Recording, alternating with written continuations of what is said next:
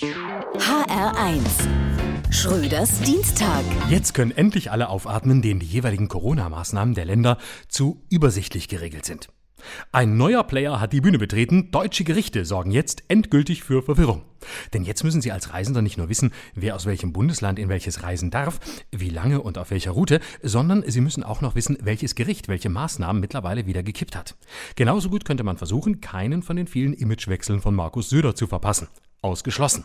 Ich meine, wenn Gerichte schon helfen wollen, dann sollen sie doch bitte mal Corona selbst vor Gericht stellen. Aber wahrscheinlich kann man es nicht inhaftieren, weil es in deutschen Gefängnissen mit dem Querlüften immer noch nicht richtig läuft. Ministerpräsident Armin Laschet aus Nordrhein-Westfalen wollte ja schon mal mit Corona reden und freundlich anfragen, wo es sich nun genau ausbreiten möchte. In Heinsberg oder bei Tönnies. Leider hat sich das Virus aber nicht gemeldet, um einen Termin bei Laschet in der Staatskanzlei wahrzunehmen. In Berlin sind außerdem hier und da Sperrstunden gekippt worden. Wichtig, kippen darf aber weiterhin nur das Gericht. Gäste in Bars und Kneipen dürfen zwar nach 23 Uhr weiter rumsitzen, selbst aber nichts kippen. Jedenfalls keinen Alkohol. Offen lassen ohne Alkohol. Nachts. Das ist so sinnlos wie Sex ohne Anfassen. Und das in Berlin, einer Stadt, deren Bewohner grundsätzlich schon am Vormittag anfangen zu ballern.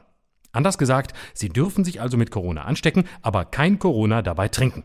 Am besten, Sie haben entweder immer einen Gerichtsbeschluss dabei, der nicht älter als 48 Stunden sein darf, oder gleich einen Anwalt. Mittlerweile werden Corona-Maßnahmen schneller von Gerichten gekippt, als die Inkubationszeit eines Kranken dauert. Und die Gerichte scheinen sich mit ihren Entscheidungen gegenseitig geradezu zu infizieren. Die Bundesregierung will jetzt eine Justiz-Warn-App herstellen lassen. Damit kann der legislative Körper sehen, wie groß das Risiko ist, dass seine Maßnahmen doch zu krank für die Gesellschaft sind.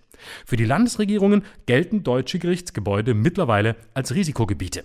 Reisen kann man jetzt zum Beispiel wieder mit der Bahn. Jedenfalls noch so lange, bis auch dort Gerichte Maßnahmen wie umgekehrte Wagenreihung, Rauchverbote und den Winterfahrplan kippen und durch neue, noch komplexere Maßnahmen ersetzen.